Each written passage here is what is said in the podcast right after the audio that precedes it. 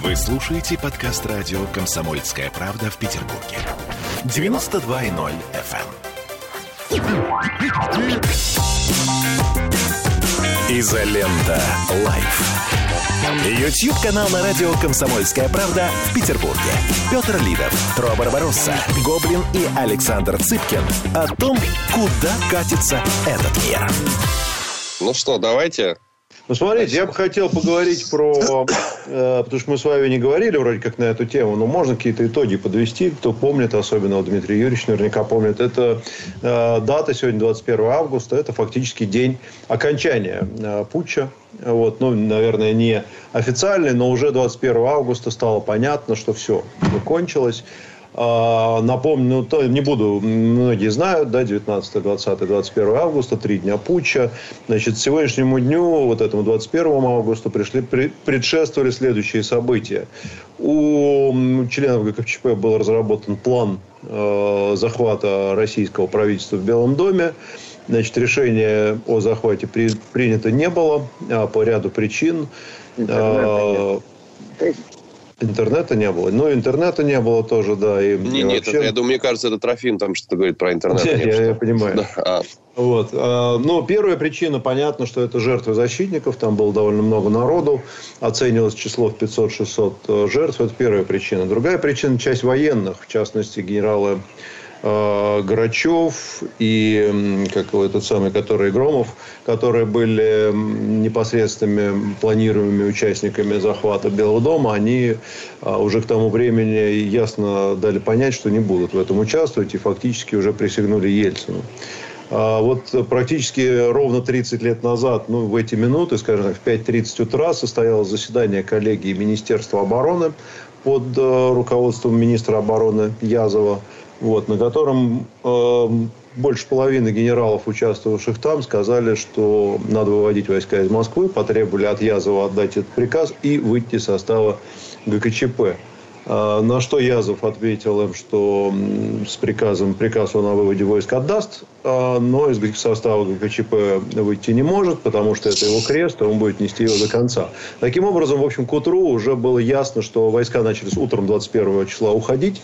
А, накануне ночью в Москве погибли вот эти вот три человека. Их фамилии, по-моему, Комар или Комарь, Комарь, Комарь, этот самый Кричевский, и, и, и, и, ладно, сейчас не вспомню, но да, мало кто помнит, но видно, может, многие знают, памятником стоит на Новом Арбате.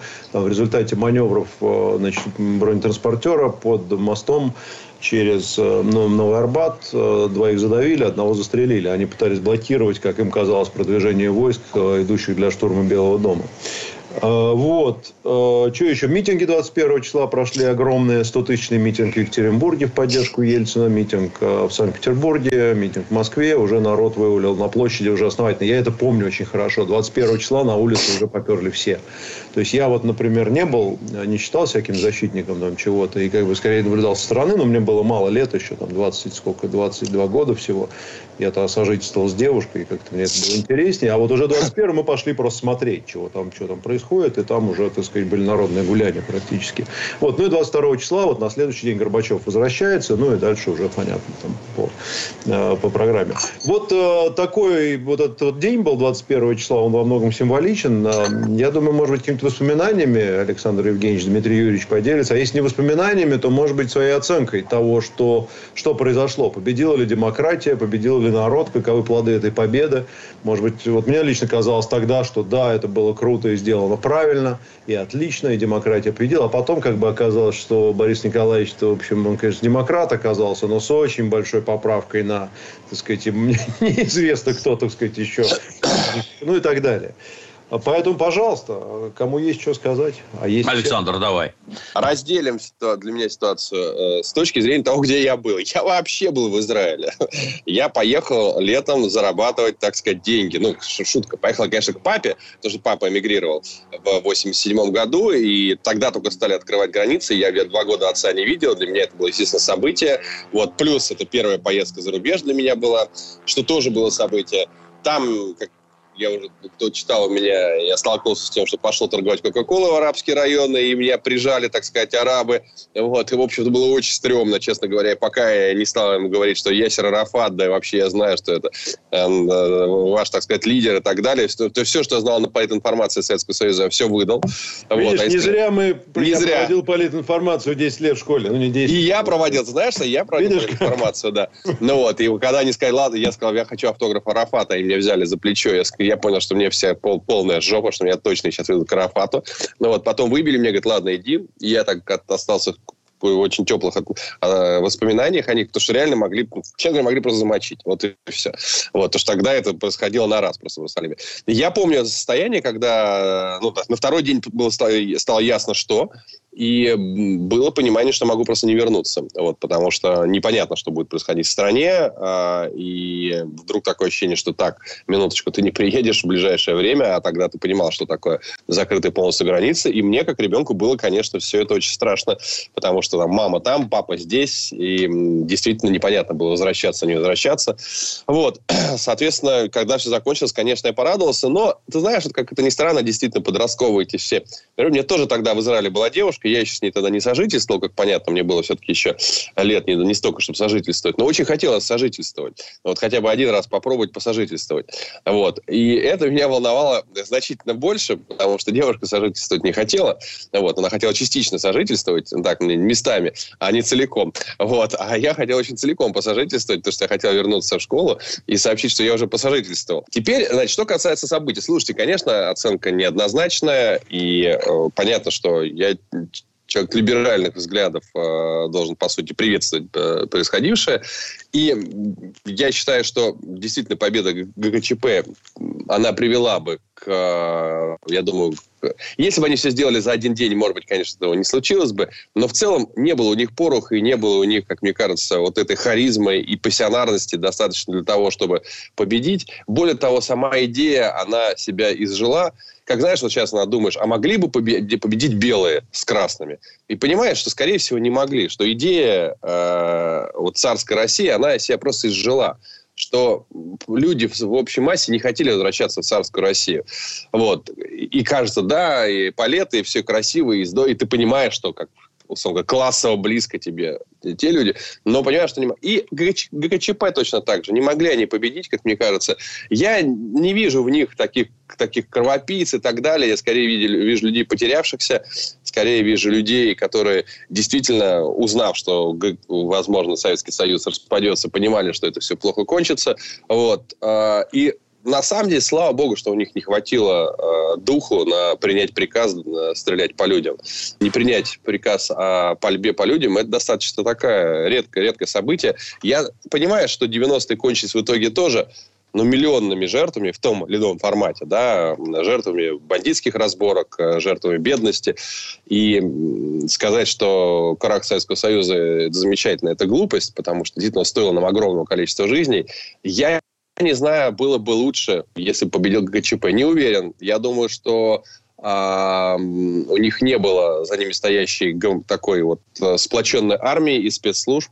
Я думаю, что война гражданская развязалась бы, в, ее ту, тут же бы поддержали бы, я думаю, заинтересованные э, товарищи из разных стран мира, и все могло бы э, закончиться не таким, не таким распадом, и, а именно военным распадом, мне кажется.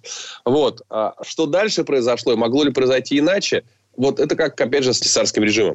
Я думаю, без изменений Советский Союз не мог остаться. И, к сожалению, на 91 год, на момент 91 года, уже это было неизбежно. Можно что-то было спасти в 86-м, 87-м, пойти иным каким-то путем постараться. Я не изучал настолько экономику такого времени, того времени, чтобы сказать точно, что экономика не выдержала, развалилась. Но непосредственно в 91 году, мне кажется, а, спасти вот полностью страну в том состоянии, в котором она была, было непросто. А, но, может быть, и возможно. Может быть, и возможно. Но в целом, наверное, я, я все-таки до сих пор считаю э, исход ГКЧП положительный, повторюсь, потому что я не предполагаю, что в 21 августа, если бы они победили, они бы оставили Советский Союз, началось бы э, гражданское противостояние очень серьезное, военное противостояние, все равно центра получается, да, бежные, да, силы, которые растаскивали, очень сильные были, армия была разделена тоже пополам, и что бы произошло дальше, мы не знаем, могло быть кончиться все гораздо больше кровью, чем даже 90-е. Вот, но это все уже из э, рубрики «Абы, чтобы произошло бы бы». Вот, сослагательное наклонение, как известно, не бывает. А ненависти к этим ГКЧП, к людям я не испытываю, нет. Я не думаю, что э, это, услуга не Ежов, который просто съехал и всех расстрелял, кого только можно. Нет, я думаю, что ими двигали вполне себе, как им казалось, на тот момент благородные идеалы. Я все. сейчас а, прервемся на рекламу. Далеко не уходите, вернемся через пару минут.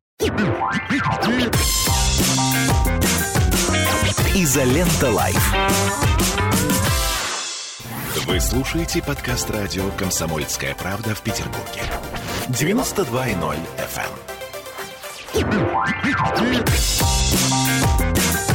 Изолента. Live. YouTube-канал на радио «Комсомольская правда» в Петербурге. Петр Лидов, Тро Барбаросса, Гоблин и Александр Цыпкин о том, куда катится этот мир. 19 числа я был в Крыму. Стоял вот он уже тогда, уже тогда знал, а? Да. Стоял на платформе населенного пункта Гвардейская. Я поехал в гости там к другану. Там какой-то серьезный советский военный аэродром в этом самом Гвардейском. Вот. Стояли на платформе, ждали электричку, а рядом стояли люди с радиоприемником. И через радиоприемник, значит, вот так и так, туда-сюда, ГКЧП. Мне, а честно говоря, а? Сколько тебе было, Дим Юрьевич? 30. Заблочен. 30, 30 да? да. Ну, взрослый уже был. Да. Вот. Мне чуть физи- физиологически нехорошо. Вот я себя почувствовал как-то. Чуть не стошнило меня. Думаю, ну, ядрит налево. Как вот это так? Это при всех сказках о том, все, какие все были умные, как все видели. На самом деле тогда все было не так. То есть, все, что происходило в стране, оно казалось, казалось правильным.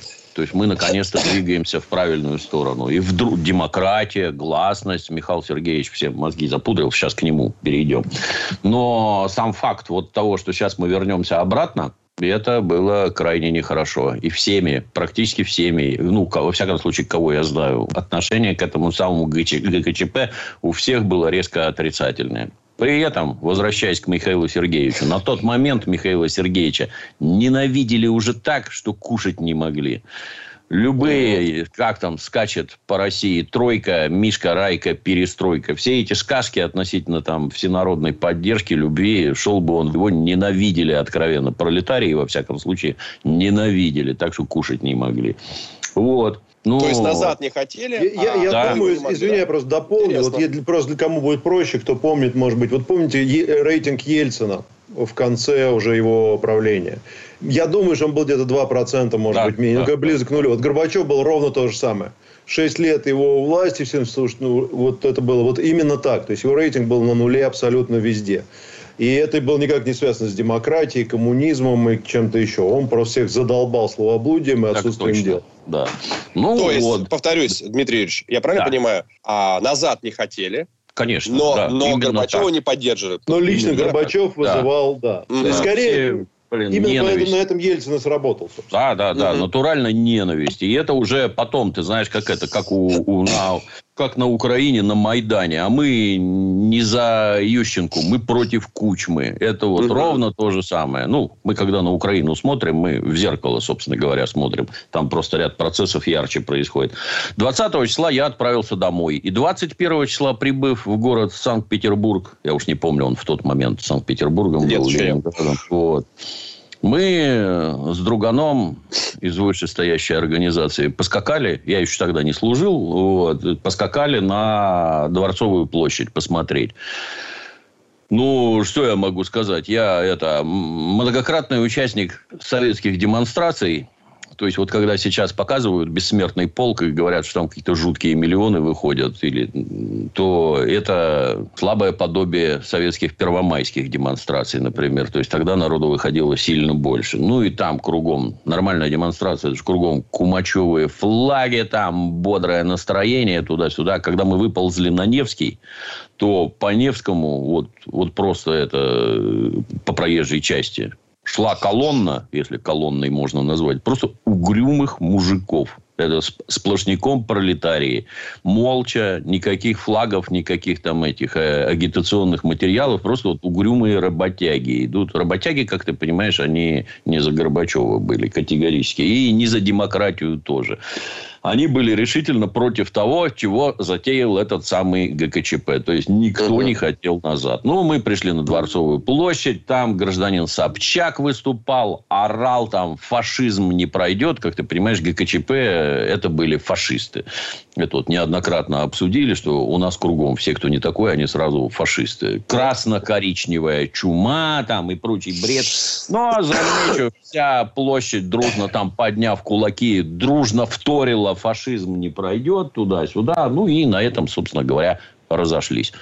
Далее, ну, то, что показывали по телевизору. Вот гражданин Янаев там а, с трясущимися руками это ничего, кроме омерзения, не вызывало. Вот абсолютно. Ну, вы что вообще? Где решительность? Где какие-то нормальные шаги? Что вы хотите? Что вы будете делать? Куда вы всех поведете? Какое-то жалкое блеяние. То есть, вот они никакого сочувствия у всех точно так же не вызывали. Какие-то бараны вылезли. Ни, повторюсь, никаких решительных действий, ничего. Часть, естественно, побежала к так называемым белым домам. То есть, в Москве к правительству и у нас к Мариинскому дворцу. У нас там тоже пытались какие-то баррикады в кавычках строить. Никаких баррикад, естественно, там не было. Натащили какой-то дряни. То есть, любая бронетехника там все это разнесла бы, как, не знаю, БТР гнилой забор.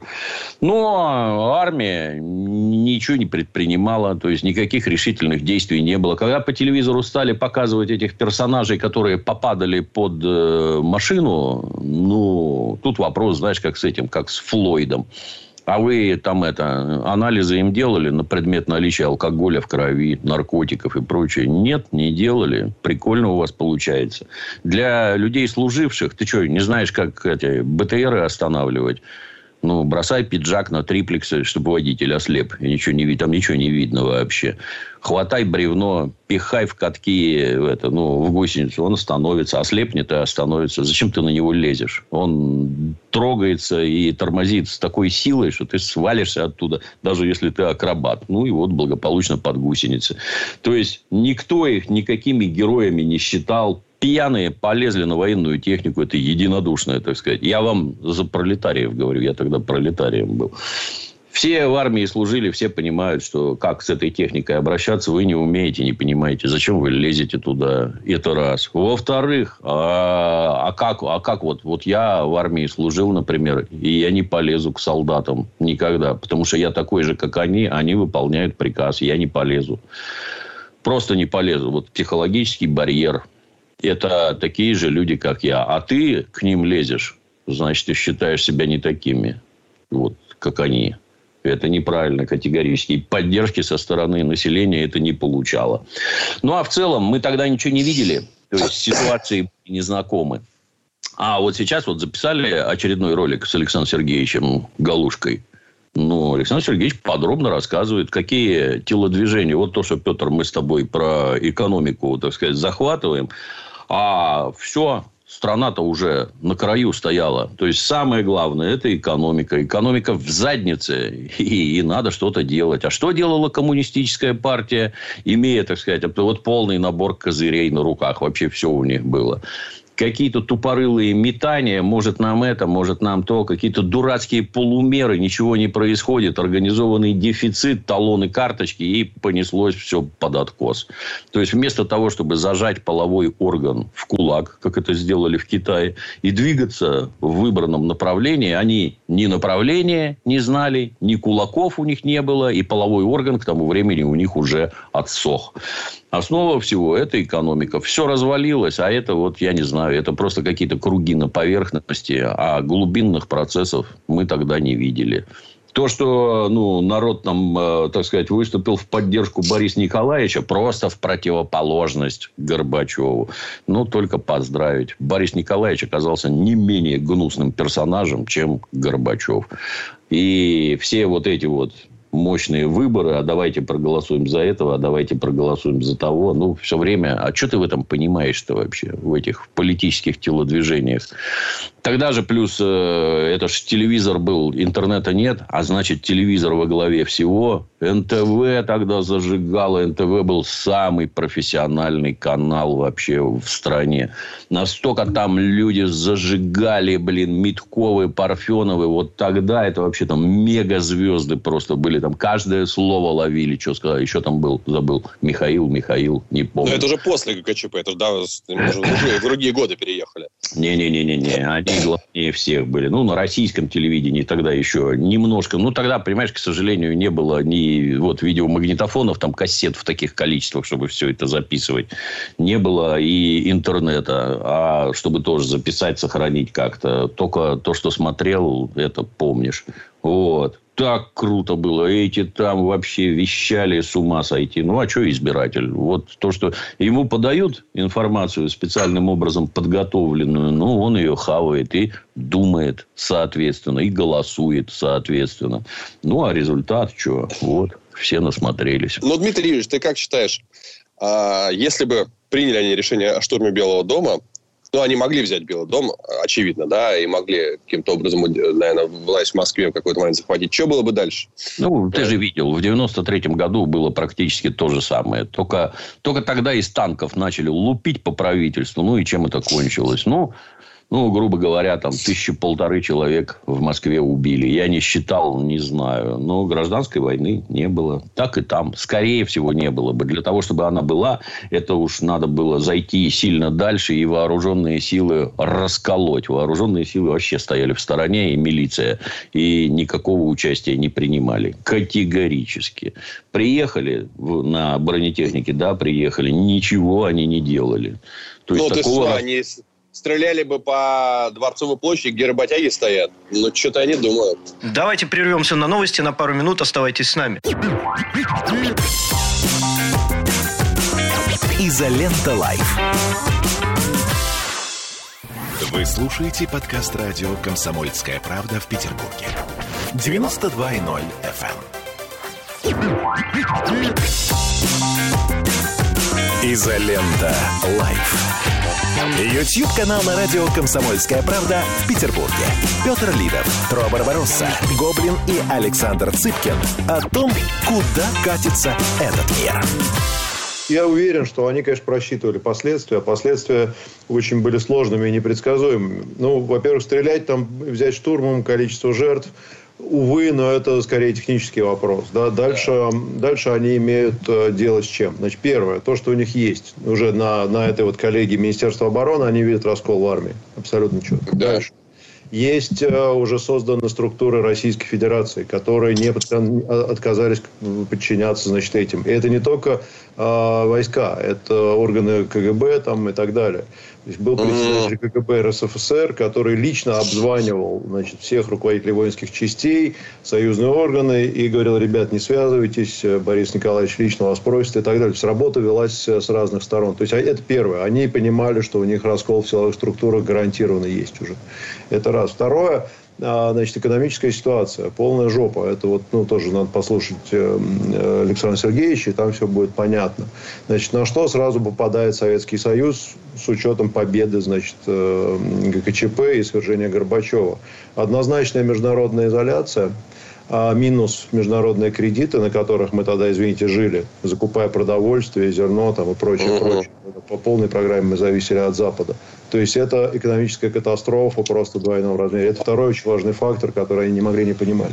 И третий, мне кажется, фактор, который надо было учитывать, они точно учитывали, это что будет с национальными республиками. Uh-huh. А с национальными республиками, значит, в этой ситуации будет еще хуже уже через три часа после того, как они объявят вот об этом.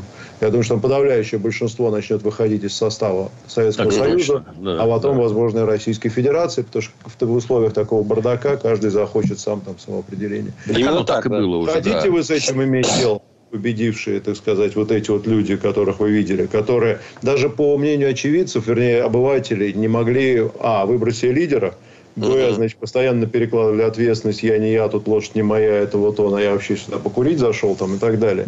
Думаю, что нет, они просто...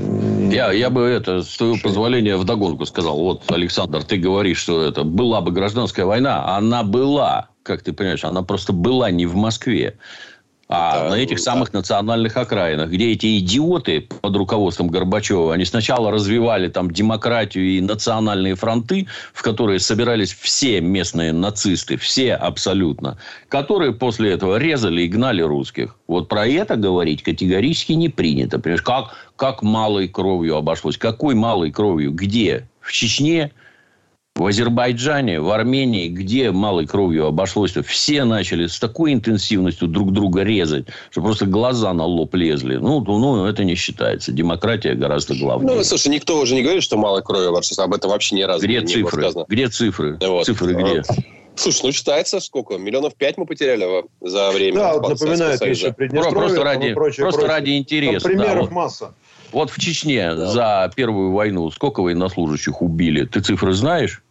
Точно никто не знает. Вот, вот, вот. Я Нет. как раз в этом. Сколько убили солдат, сколько убили чеченцев? Нет, никто тебе ничего не говорит. Точно а цифры не знаю. А это что, не, ну, как бы, как не гражданская они, война? Есть, как это не гражданская цифры. война. Это самое, что ни на есть гражданская война. А гражданину Басаеву в дом бомбой попали и поубивали родственников мирных. Это как?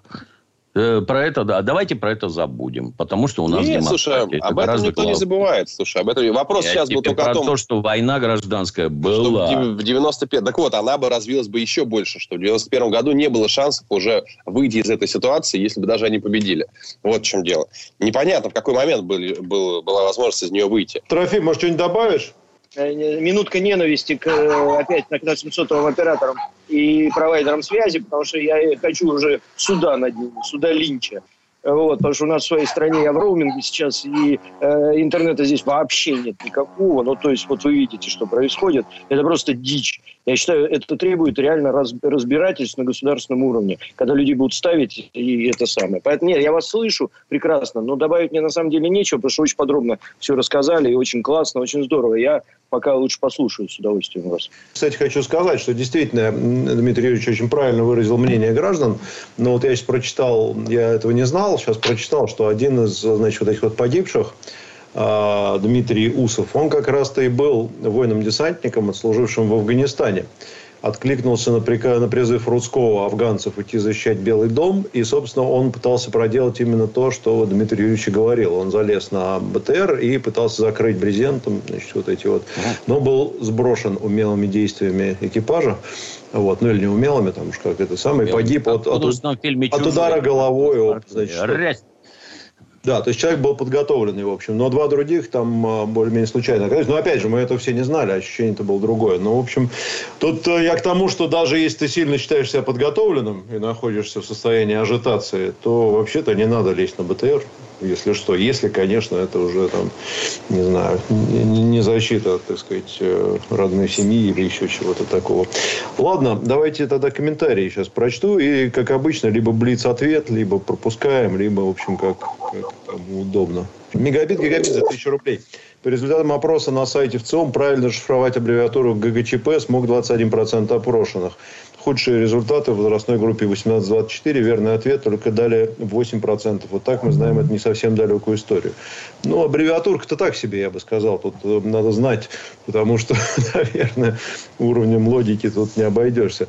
А, Ромыч 812 200 рублей. Мне было 10 с половиной лет. Помню, одноклассники, сестер на 6 и 9 лет старше поехали в центр на эту движуху. На вопрос, зачем ответ, ответ как у Конюхова. А что кавычках дома делать? Ну да, да, я тоже так пошел. Ну что, интересно. Тимур Сейфулин 1790 рублей. Было бы интересно посмотреть эфир а, с писателем Минаевым, антисоветчиком и другом Александра Евгеньевича. Говорят, готовят фильм о Сталине. Дмитрий Юрьевич, спасибо за творчество. Ну, мы можем Сергея спросить, да, позовем при случае. Ромыч 812, 100 рублей. Бориска стрелял по людям. Вернулся. Видимо, это герой Цыпкина. Ну, Александр такого не говорил. Я не знаю, почему такой вывод сделали.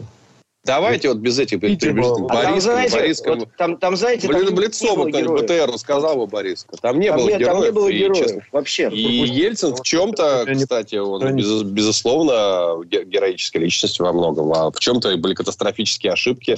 Во второй части управления, безусловно, это не... А, ошибок было много, привели они к, к тяжелым последствиям, в числе кровавым. А в начале это была героическая личность. Поэтому давайте тут э, Бориска, не Бориска. Ну, ну там героическая героическое, не героическое, но вот на момент ГКЧП, я думаю, что если рейтинг э, у Горбачева был да. нулевой, то у Ельцина, я думаю, что рейтинг одобрения был где-то близких к 90%. Вот именно. Вообще за всю историю России современной самый популярный политик в моменте. Там на каких-то выборах, да. не помню, кого выбирали, но не президентские, а раньше – то у него какие-то фантастические результаты были. То есть Ельцин действительно был вот той альтернативой Горбачеву, да. причем он начал это делать в 80-е годы еще, ну и так далее. И, знаете, но там, но там предла... есть... предложили же уйти из Белого дома, он мог уйти, бросить это все. Никто тогда не знал, будет штурм или нет. Он остался. Он в этом плане человек, который рисковал своей жизнью. Э, в тот момент он поставил все на карту, и поэтому э, уж точно его нельзя обвинять ни в трусости, ни в нерешительности. Ельцин был решительным и смелым политиком. Как у него получилось, могло ли получиться иначе, это другой вопрос. Да, и по, уж ему, кстати, не откажешь и решительности в 93-м году. Согласитесь, не откажешь в решительности. Да, эта решительность привела э, к потерям, о чем говорить. Но сказать, что он не решительный политик, нет. И никакой Но, он не Саш, Саш, не, не, он мощнейший, Саш, он зверюга политический. У тебя, да. у тебя, у тебя, у тебя, у тебя, некое, у тебя некое противоречие в логике. Да? С одной стороны, ты говоришь, ГКЧП не имела права стрелять по людям, а с другой стороны, ты говоришь, Ельцин молодец, что начал стрелять по людям. Я, минуточку, где было слово «молодец»? Я сказал, что ему нельзя отказать в решительности. А молодец он или не молодец, я не говорил. Я не считаю правильным стрелять по людям, в том числе стрелять по собственному парламенту. Я не считаю ну, это да, правильным. он стрелял-то в 93-м, а мы про 91-й да. говорим. Поэтому я сказал, что он точно смелый и решительный политик. Он в 91-м году сказал, я останусь, зная, что сейчас будут штурмовать, его могут убить. И в 93-м тоже принял решительные шаги. Да, а уже правильные шаги или неправильные, я сейчас, кстати, по 93-му году, у меня нет информации оценить, что там произошло, честно скажу. вот, поэтому я даже ничего, даже влезать в это не буду. Тут, а видишь, Саша, а я тебе сразу с другой стороны скажу, да. что, а вот если вот, знаешь, вот, вот детальный политический расклад выдать, политический и экономический расклад. И а давайте подумаем, а что можно было сделать? В и каком внезапно, году? В, в любом, вот начиная да. со всего этого бардака. И внезапно, внезапно вдруг приходит осознание, что то, что делал этот самый Ельцин, ну, не сказать, что оно правильное, а ничего другого сделать невозможно. Да. Просто невозможно. И что дальше-то? И то, что вот прошли по краю, действительно, что никакой гражданской войны, ну, у нас Настоящий дома такой, не да. было. Да. У нас дома это главное, блин. Дома не было. Ну, так может, это заслуга, нет?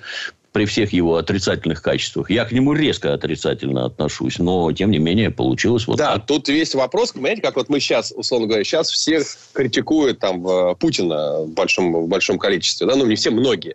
Вот. А, и говорит, вот, можно было по-другому. Если взять исходные данные 2001 года, а можно было по-другому. Возможно, по-другому. А можно было в разы хуже. Вот, честно да. говоря, можно было в разы хуже. Вот я сейчас возвращаюсь в 2000 год и вспоминаю, война в Чечне, дикий бандитизм, все остальное. Мне очень много что не нравится, особенно в позднем Путине, допустим, да. Но отрицать то, что он сделал определенные шаги, которые ситуацию вырулили, да, и когда можно было по-другому, я не знаю, можно было по-другому или нет. Может, в нашей стране нельзя, блин, по-другому. Мы все время себя сравниваем с Швейцарией и Швецией, а мы, сука, не Швейцария, не Швеция. И не Китай мы мы не Китай, вот знаете, вот мне пандемия показала, что мы, сука, не Китай. Потому что в Китае привилось 1,2 миллиарда человек, и город закрывался за день. За день город закрывался. 12-миллионный. А Скоро вернемся, далеко не уходите. Изолента Live. Вы слушаете подкаст радио «Комсомольская правда» в Петербурге. 92.0 FM. Изолента. Live. Ютьюб-канал на радио «Комсомольская правда» в Петербурге. Петр Лидов, Тро Барбаросса, Гоблин и Александр Цыпкин о том, куда катится этот мир. Э, кстати, интересно, про Ельцина мне пришла такая в голову мысль, если брать критерии успешного, вернее, правильного такого настоящего политика, я прямо сейчас без головы придумал, я бы взял три основные. Это первое, это решительность, да, раз мы заговорили, такая политическая решительность. Это нравственность. И третье, это стратегическое мышление.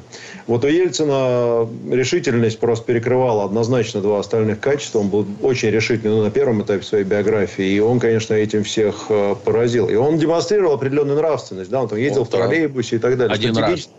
Да. Не, ну, не, слушайте, ну, Ельцин не был Он таким... боролся с привилегиями, там вот на, да. он там где-то выступал, я не знаю, где-то на улице, там, когда его выгнали отовсюду. А потом это ушло у него. С нравственностью у Ельцина у позднего все очень печально. И с, а стратегическое мышление, по-моему, вообще отсутствовало. Вот так вот, если серьезно. У Горбачева не возьмусь, но вот что у Путина, например, сильная черта. У Горбачева это, была. Это стратегическое мышление абсолютно просто да. великолепное, Владимир Владимирович, сегодня. Я же не знаю, там нравственность и решительность, может быть, она просто не особо демонстрируется, да, то есть он не ярко нравственный человек, хотя, может быть, тоже. Горбачев, как бы он нравственный был такой, да, да наверное. Он нравственный, да. Вот это, это его очень высокая нравственность целом и загубила чуть-чуть. Понимаешь, в какой-то момент... Был, она... шикарный, шикарный, шикарный комментарий Павла Богданова. Бухие все решить. Э, да, ну, слушайте... Стратегически мыслят не очень. Да, да, да, да. Но решительности не занимать. Вот, поэтому а... вот по Горбачеву все, что я читал про него, и про юность, и про все остальные вещи, он, и, и даже про семейные ценности, согласитесь, тоже важно. Вот. Э, он был нравственный, порядочный человек. Э, и, может быть, это в чем-то и сыграло злую шутку. Ему не хватило в какой-то момент решительности. Ему точно не хватило, я думаю, стратегического подхода. Очень возможно, что он оказался, как, знаешь, как Николай II, не на своем месте. Николай II, говорят, был достаточно хорошим семенином, таким ну, добрым товарищем. Вот, но попал не на свое место. Э, я не знаю, опять же, возвращаясь возвращаясь к тезису Дмитрия Юрьевича, а можно ли было выйти из ситуации, там, когда Горбачев в 85 году да, пришел к власти, можно ли было по-другому как-то выйти из этой ситуации? Сделали он все, что мог, э, и опять же по-другому, чтобы избежать э, гражданской войны, изоляции и все остальное. Тоже вопрос. Может, он действительно своей какой-то некой какой-то попытками создать какое-то что-то хорошее, да, он э, все-таки открыл дорогу нам, ну, хотя бы в нынешнее будущее, да, могло и не произойти. Я считаю, что вот так вот огульно, особенно со стороны, когда человек не историк, давать оценки, э, что Ельцин, что Горбачева, это несколько так... Ну, больше ну, результаты так... видим, да. Александр. Я, я бы тебе немножко с другой еще стороны да. сказал, что да. вот когда ты карабкаешься по карьерной лестнице, то для тебя вовсе не обязательно обладать какими-то вот специфическими знаниями. Главный врач в больнице – это, скорее всего, не самый лучший да? хирург и не Понимаю. самый... Он обладает несколько другими качествами. Качествами, которые нужны для того, чтобы сделать карьеру. Вот с моей точки зрения, Горбачев, он так называемый аппаратчик, как это на Западе называли советских угу. чиновников, аппаратчик. Вот он умеет по карьерной лестнице забираться. А руков... ну, там интриги, хитросплетения всякие, расставление своих людей, трали-вали. А вот руководить хозяйством он не сильно умеет. Он не администратор, не политик, там вообще ничего не соображал, по большому счету. Гражданин Ельцин совершенно другой. Он же строитель. Он это умеет руководить коллективами. У него, он понимает, что хотят услышать люди. Это важно. Владимир Владимирович, кстати, гораздо лучше понимает, чего хотят услышать люди. Вот Ельцин, да, здесь вот четко отруководить туда-сюда. Естественно, это у всех тогда поначалу вызывало уважение. Вот то, что он ездил в троллейбусе, он один раз в нем ездил, один раз сфотографировался. Это везде напечатали такой борец с привилегиями. Застрелиться и Хороший не... пиар. Да, да, да. Потом забрался в Мерседес и никогда из него не вылезал, собственно говоря. Дал всем Причем нахапать. не в Волгу, а в Мерседес. Да, дал всем нахапать сколько можно. И это тоже мгновенно зародилось новое сословие в коммунистическом Советском Союзе. А у этого не хватило, то есть э, он бодрый и решительный туда-сюда. Ну вот, как Петр говорит, а стратегически нет. Ты в этом ничего не понимаешь. Вот ты секретарь этого Свердловского обкома партии, но ты не руководитель страны никаким боком. Как-то так получается. Это как-то, ну, знаешь, этот принцип Питера, что каждый достигает уровня своей некомпетентности. То есть, взводом ты командовать можешь прекрасно, ротой с большим трудом уже наперекосяк, батальоном караул. Что там говорить про дивизии, армии и всякое такое. Не умеешь и все. Ну, вот так. А тебя, а тебя ставят министром обороны, да? И... И все. Это вопрос, ты знаешь, вопрос кадрового голода. И, и он сейчас, кстати, тоже есть этот кадровый голод. Ну, потому что... Ты знаешь, э, Саш, мне... Да. Если позволишь, одну вот ремарку. Да, да. Это не кадровый голод. Это э, когда, знаешь, кто-то из американских политологов сказал замечательную фразу про, ту, про тогдашнюю Россию. Когда власть роняют, грех ее не подобрать. И Ельцин именно тот человек, который единственное, что в своей жизни, вот на мой взгляд, сделал, это подобрал власть. Быстро и решительно. И больше, вот как у него был рейтинг 90, он, наверное, самый быстрый человек по набору рейтинга. самый быстрый человек по потере рейтинга. Олег Зайцев, 300 рублей. О какой нравственности Горбачева можно говорить, когда все знали его особенности постоянно предавать людей? Вспомните, что бы ни происходило в стране, он всегда отказывался ни в курсе, ни при делах. Но это скорее не вопрос нравственности, это вопрос оценки его личных да. качеств, профессионализма. А нравственность его проявляется в том, что он ну уж явно там не снискался каких-то богатств там и прочего-прочего. То есть он в этом смысле человек... В отличие от Бориса Николаевича. Ну да, довольно себе порядочный, в общем. Эм, вот. Единственное, чем был увлечен, там, это в рекламе пиццы. Но это, это, это потом уже было. Частный заработок. Потом ну, да, имеет да. право, да. Честный заработок. Да. Никаких приближенных к нему олигархов не было. Тут как к нему можно да. плохо относиться. Но он... Ну, хоть Макдональдс с ним и не рекламировал, то хорошо. Эм, Ромыч 812 200 рублей. Комментарий Трой. Зюганов очень похож на Горбачева в смысле решительности, по-моему. Не так ли? Ну, наверное, да. Но Зюганов тоже странная фигура. Он же тоже аппаратчик, в общем, чистый воды. Зюганов прекрасный бизнесмен. Да, его трудно назвать. Но это скорее как раз результат того, что настолько был низок рейтинг Ельцина, что вот должен был быть, была бы альтернатива лучше. Там же, помните, Лебедь еще был. Да, вот это было. В качестве было. спойлера, но мог и выиграть, да. в общем, при желании. И, в общем, непонятно, как бы сложилось, если бы он в итоге... Ну, кстати, если бы Лебедь был, было бы, наверное, весело. Не, он бы в итоге не, потому что он играл не Ельцина как раз. Он, у него были договоренности с Березовским, собственно, он поэтому и туда и выдвинулся. А, ну я тут ничего не знаю, это извините. Так, ну что, все побежали, кто хотел проголосовать за Лебедя, как за мощнейшего лидера, да. все побежали, проголосовали, а он выступил да. и сказал, что все мои голоса отходят Борису Николаевичу. О, развели, а, как лохов. Да, да он оттащил да. голоса у Зюганова. Да. А, 30% да. он набрал. Если бы его не было, то Зюганов бы видел. Просто вот все. Да. А во втором туре он там типа снялся или что-то. Ну, короче, не снялся, он сказал, да, голосуйте mm-hmm. А компанию его как раз делали Борис Абрамович с, за деньги тех же олигархов, чтобы поддерживали Ельцина, так что там было нормально.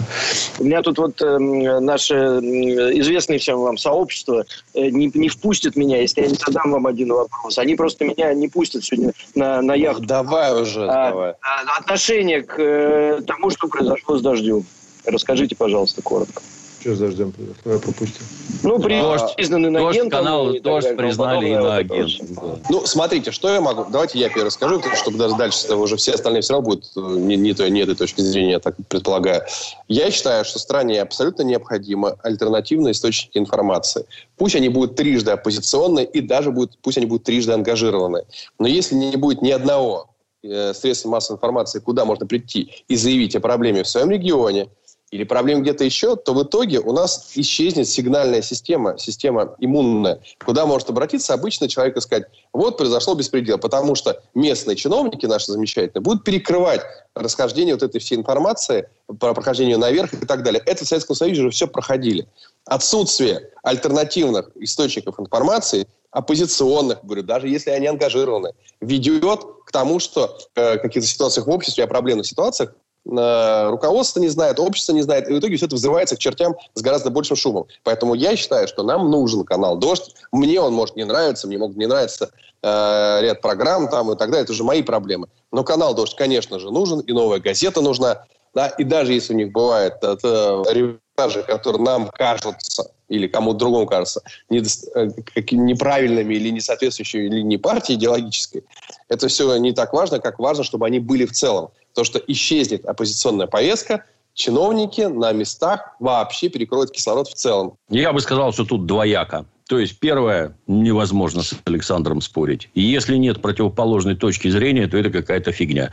То есть, у вас тут такое благорастворение наступит, что вы вообще ничего не видите абсолютно, что и где происходит. некому и некуда пожаловаться это ключевое. Э, человек должен получать разную информацию. Вот эти хвалят, а вот да. эти ругают. Этим нравится, этим... Это абсолютно естественное состояние так называемого свободного общества. Но, а переходя к конкретике, с моей точки зрения, я, во-первых, не фанат данного этого самого. Я не смотрю, я не, не слушаю, не пользуюсь. Мне все эти медузы, там, дожди и прочее абсолютно по барабану. Почему? А потому, что они заняты ровно одним. Они не противоположную точку зрения преподносят зрителю, они заняты подготовкой государственного переворота. Ничем другим они не занимаются. Навальный бог, Путин вор, и все понеслась. Там ничего другого нет. Оно чистая политика, направленная на организацию государственного переворота. Вот это прискорбно. Но, а что, как говорится, а другой оппозиции у меня для вас нет. И ну, Александру мне хочется пожелать дальнейших успехов. Он сейчас находится на выездных э, курсах макраме. Сейчас увидите за его спиной э, результат первой, первой недели обучения. Молодец, Саня. Так держать. Не всю, не всю жизнь книжки тебе писать. Ловко плетешь, блин. Молодец. Ну, давай, Все, блин, давайте. Давай, пока, давай, ребят. Пока. Ну, ладно, да, всем счастливо. Изолента Лайф.